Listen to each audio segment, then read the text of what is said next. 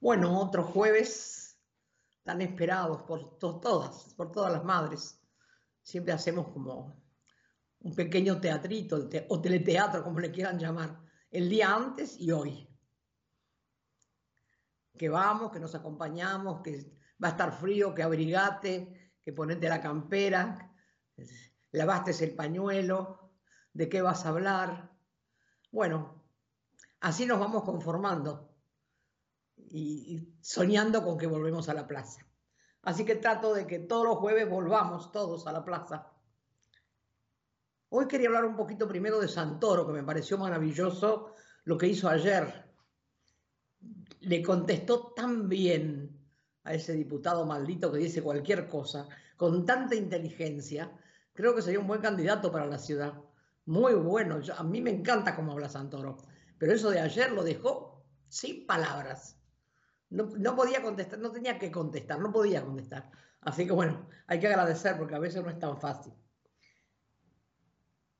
Yo no me gusta hablar contra el presidente, pero a veces a uno se le escapa el pato porque esto de haber desconocido ayer, yo no sé, pero usted presidente cree todavía que Colón nos descubrió? Señor presidente, no, porque cuando vino Colón acá, ya estaban todos, todos los pueblos indígenas. Teníamos habitantes, esta tierra tenía habitantes, ya se sembraba, se comía, se vivía. Colón nos vino a robar. Y después hay una cantidad enorme de organizaciones indígenas en el país, de pueblos originarios. Hay un montón querandíes, patacones, guaraníes, huichis, mapuches, mocovíes, onas. Hay un montón. Y yo no sé por qué todo este tiempo vine hablando de ellos. La gente que me escucha sabe que hablo de los nadie. Ellos son los nadie. ¿Se acuerdan que hace muy poquito les hablé de unos niños que se habían encontrado en el monte, 13 niños. Eran wichis.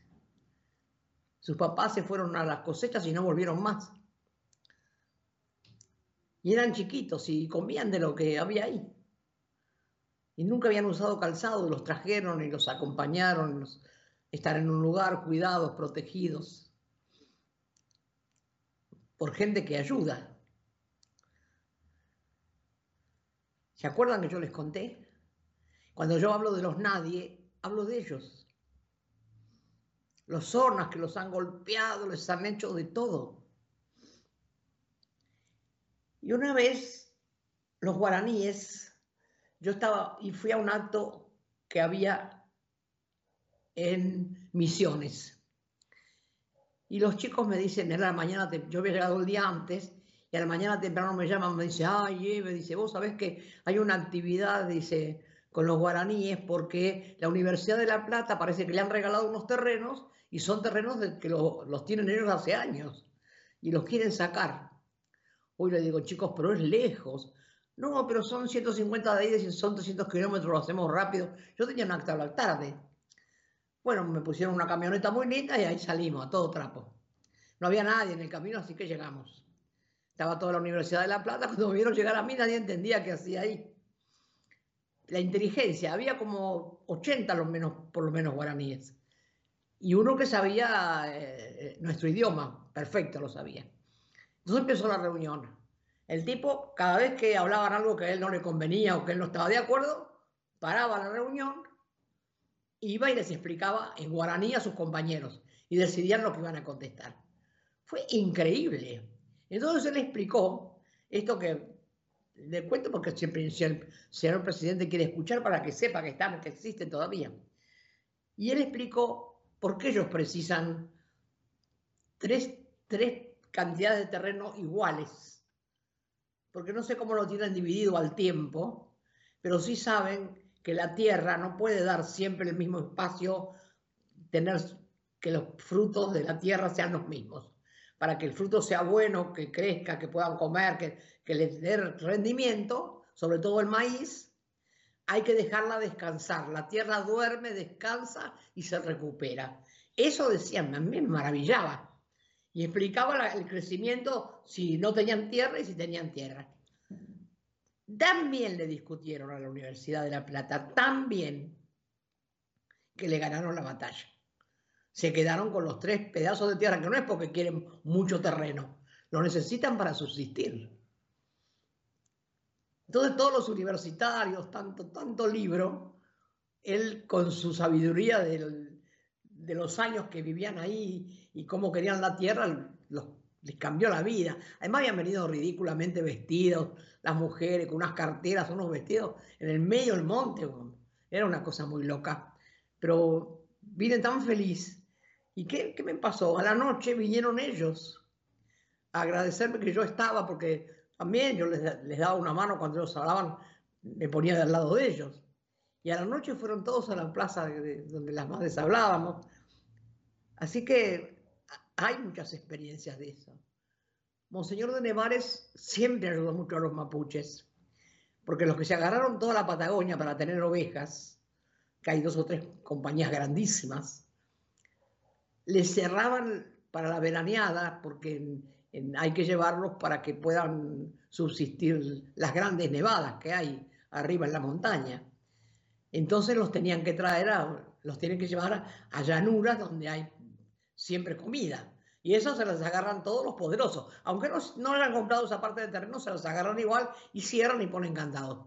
Monseñor de Nevares iba a caballo, que no quería que lo lleve nadie ni que lo acompañe nadie, hasta donde estaban ellos, y salían a caballo, los ayudaba a abrir los candados para que ellos pudieran pasar sus ovejas y dejarlos en la verañada para que comieran, para que para lo poco que tienen para vivir, sus, fue a su sustento. O sea, esos nadie de los que hace tanto tiempo vengo hablando, existen. Pero son los nadie, porque no tienen documentos, porque no, la tierra no se las dejan a ellos. Los mapuches del sur que les pegan, les sacan, los golpean, todavía hoy los matan, como han matado hace dos años, con, una, con un coraje un desprecio, les quemaron las viviendas, después decían que el compañero que murió allá era, no sé, terrorista por poco. Esos nadies existen. Y ustedes fíjense qué, qué contradicción. Lo mataron al compañero, al joven que venía de la ciudad, que los ayudaba, y a un mapuche. Las marchas no fueron nunca por el mapuche. La misma sociedad piensa como el presidente. Todas las marchas fueron para el otro pibe. Todas, ninguna para el mapuche. Por eso la palabra de los nadie no la inventé yo, la inventó un poeta, y yo la tomé porque me parece que son así. Están invisibilizados y son los nadies. Y esos 13 niños que se encontraron, que yo les contaba, que los tuvieron que ir a buscar con una camioneta, cruzar un riacho, porque alguien les avisó que estaban ahí. Nunca habían usado calzado. Y los trajeron a la ciudad.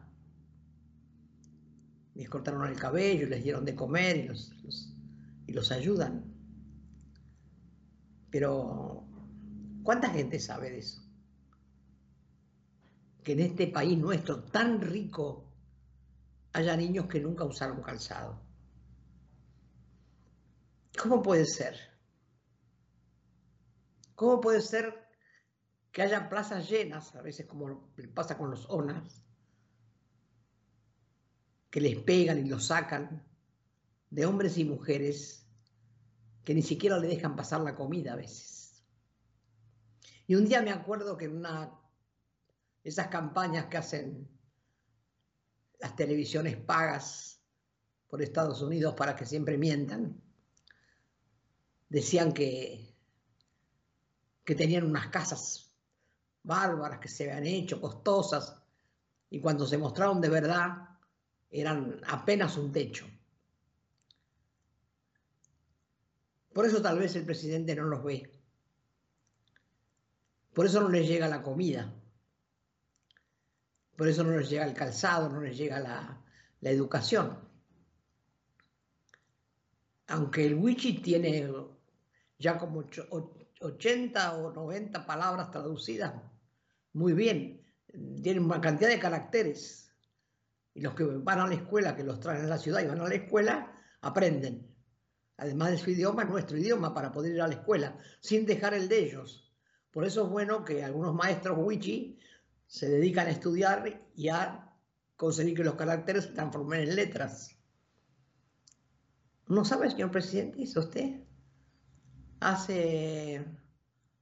En el gobierno de Cristina vino un, un mapucho maestro a decirme que tenía 360 niños entre dos escuelas, todos indígenas, que no tenían documento porque no sabían cuándo habían nacido, porque su papá tampoco tenía documento y su mamá.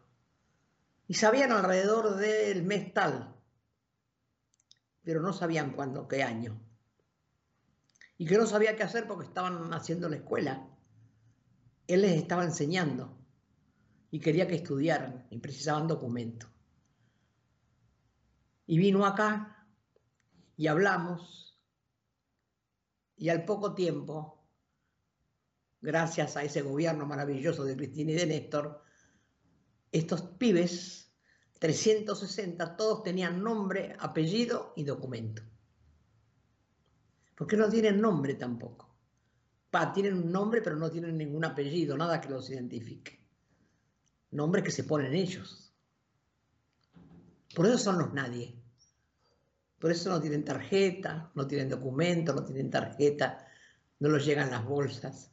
Como no votan, no va ninguna organización de estas que dice que dan de comer, que se pelean por la comida, pero para tenerla como, como boleta de cambio para el momento de votar. Pero a ellos no les llega. Ni medio kilo de pan les llega. Solo lo que ellos pueden cosechar. pero existen. Los mocovíes, los onas, los querandíes, los patagónicos. ¿eh? Hay algunos que son muy inteligentes, que tienen unas reglas de vida que nos podrían dar lecciones a nosotros. Cómo viven, cómo, cómo, cómo está compartimentada la, la, la, la familia, los hijos, la madre, el padre. No, no, es impresionante. Pero son los nadie, son los invisibles.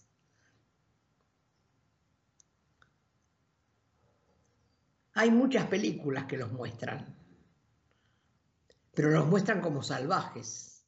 Y los únicos salvajes somos nosotros, que los matamos, que les sacamos la tierra, que cuando se muere uno de ellos no pasa nada, nadie hace una marcha, nadie dice nada. Yo me acordé de esa cantidad hoy, esta mañana, pensando lo que iba a hablar, pero hay cantidades de organizaciones indígenas. Podríamos hacer un mapita o ayudarnos, si alguno me ayuda, a hacer un mapita de cuántas organizaciones hay y en dónde están, y ir contándoles a ustedes para que nuestro pueblo sepa que Colón no nos vino a descubrir, nos vino a robar. No tenemos nada que agradecerle a, los españoles, al contrario, le tenemos que reclamar todo lo que nos sacaron y todo lo que nos llevaron. ¿O usted, presidente, se cree que Colón nos descubrió? ¿Que era esto tierra rasa? No había nada. Había de todo. Había de todo. Y porque había de todo, vinieron y nos robaron todo. Todo lo que pudieron. Y el maíz, ¿de dónde salió? El, de Latinoamérica. El maíz es nuestro, es un alimento mundial. Y muchas otras cosas que podíamos hablar. Porque el otro día estuve viendo un grupo de indígenas que le enseñó a unos compañeros a hacer con unas ramas con unas hojas muy gruesas, un dulce riquísimo, que ahora se utiliza, lo están vendiendo, lo están haciendo y lo están vendiendo.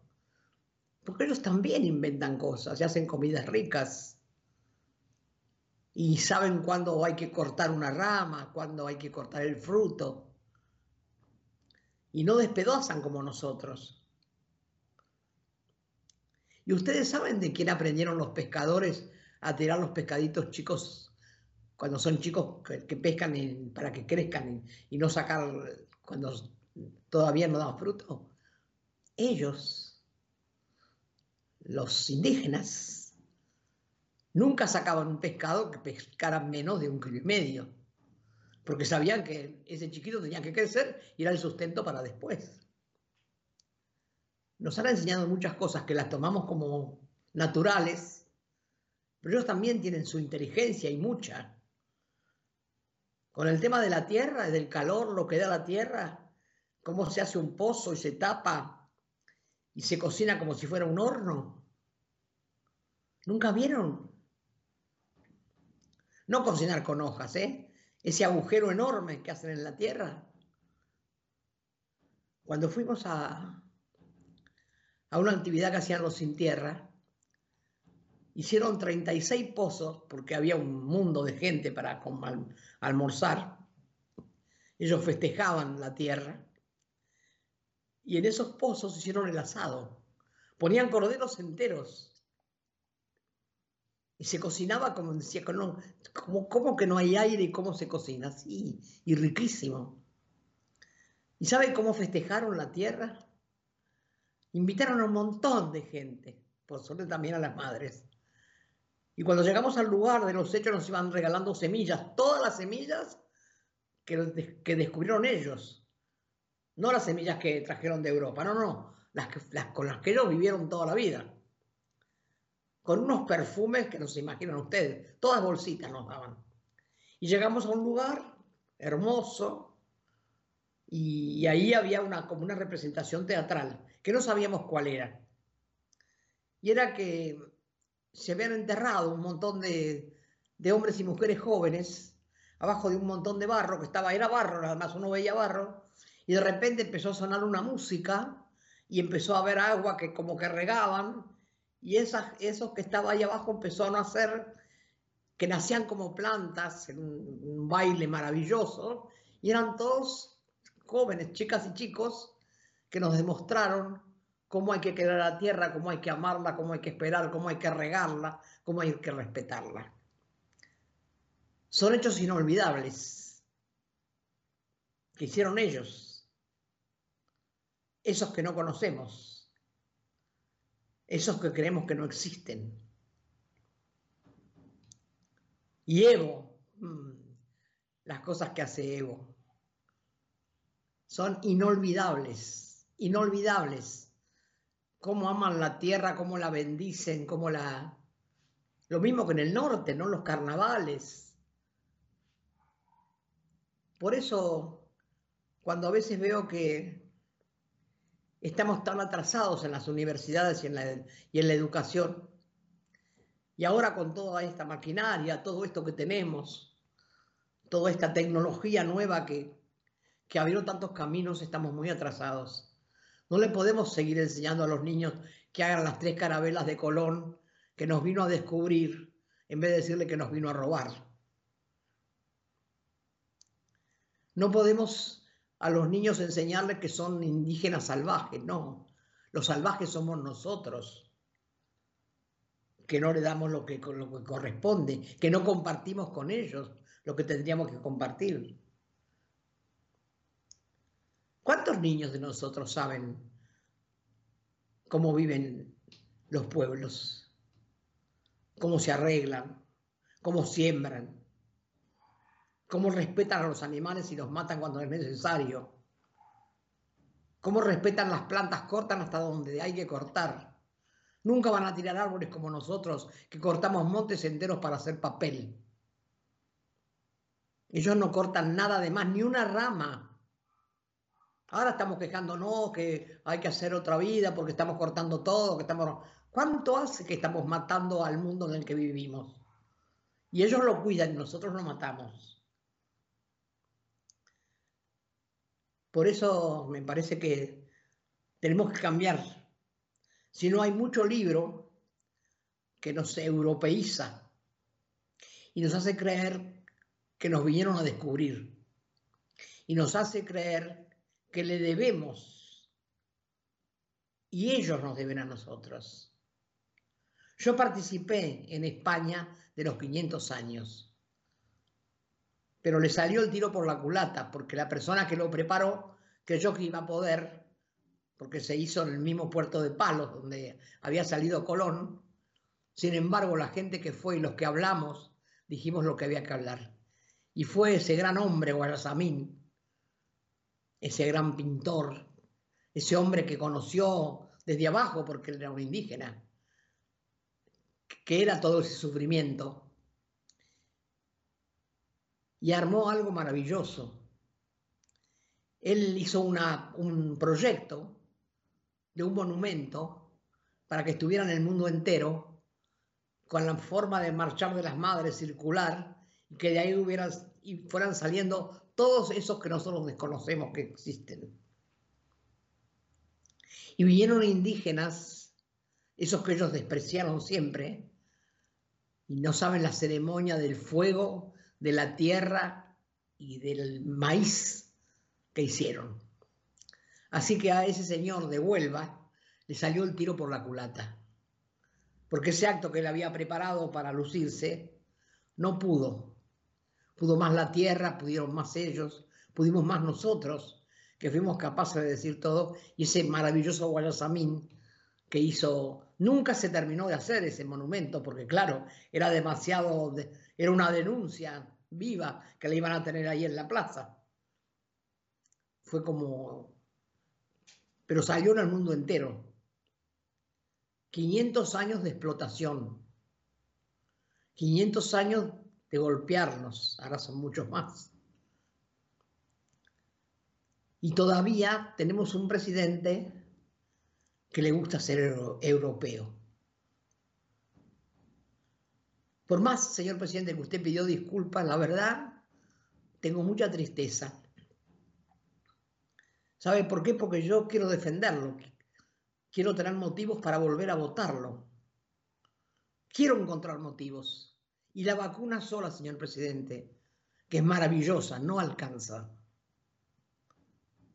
Y los médicos y los enfermeros y las mucamas y los que limpian los pisos y y los choferes y los que llevan las ambulancias y los camilleros y las mujeres científicas, cantidades enormes que hay de doctoras, de doctores que están en las terapias intensivas,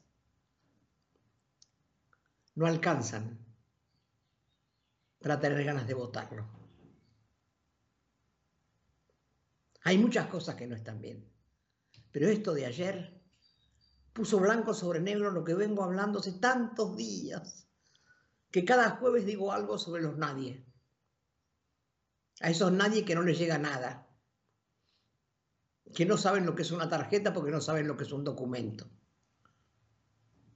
Son nuestros hermanos y son los primeros que vinieron. Y otros también que están sufriendo mucho, no tanto como ellos, claro. Son las pequeñas cooperativas que se armaron de nuestra, nuestra gente de la tierra, gauchos o como le queremos llamar, o los que siempre plantaron, que no son indígenas, pero que aman la tierra y que armaron cantidad de cooperativas y usted no los escucha. Y está tratando de hacer negocio con la carne y está tratando de hacer negocio con todo lo demás que no sale, que no sale ni va a salir. Y vamos a seguir dándole plata a Rollo y a Levita para que tengan, en vez de compañeros, tengan clientes. Es muy triste, señor presidente. Yo no quiero más ver chicos comiendo en comedores. ¿Qué esperanza? No quiero más. Mucho se ha sufrido en este país para seguir viendo eso. Y todavía usted, ayer, se mandó ese moco. La verdad, todos los días quiero ver algo más que la vacuna para tener ganas de votarlo. Y me gustaría que se junte con los hombres que siembran la tierra y las mujeres que siembran la tierra y que armaron cooperativas teniendo esperanza en el gobierno, y usted nunca los recibe, nunca habla con ellos. Llega hasta un estado y de ahí paró. ¿Quién, quién, le dice que haga esto? Recíbanos a todos, aunque planten cinco hectáreas. Usted quiere 50 hectáreas, 1000 hectáreas, 100 mil hectáreas, eso quiere recibir. Eso no presan lo que usted lo reciba, hacen lo que quieren con usted. No alcanza con las vacunas. Son parte de la vida, es verdad. Si le seguimos pagando lo que le pagamos a los médicos, a los enfermeros y a los camilleros y a las enfermeras y a las doctoras y a los biólogos y a las biólogas, un día van a decir basta porque no van a dar más. Es una vergüenza el sueldo que se les paga, una vergüenza. Me avergüenzo cuando hay gente que nos está robando el país. Se está llevando el país por las fronteras. Ojalá lo del río Paraná lo haga pensando en todos nosotros, los que necesitamos de ese río y, tanto pibe que tiene que comer de esos que se llevan por ahí, que no sabemos cuánto es, porque el otro día pararon 500 camiones con contrabando. ¿Se enteró, señor presidente? 500 camiones con contrabando. Imagínense lo que sale por el río. Así que bueno, quiero tener ganas de encontrar algo para votarlo y siempre me doy con las vacunas, que sí es muy importante, que sí es muy importante que nos vacunemos, pero con eso no alcanza. Hasta después que viene.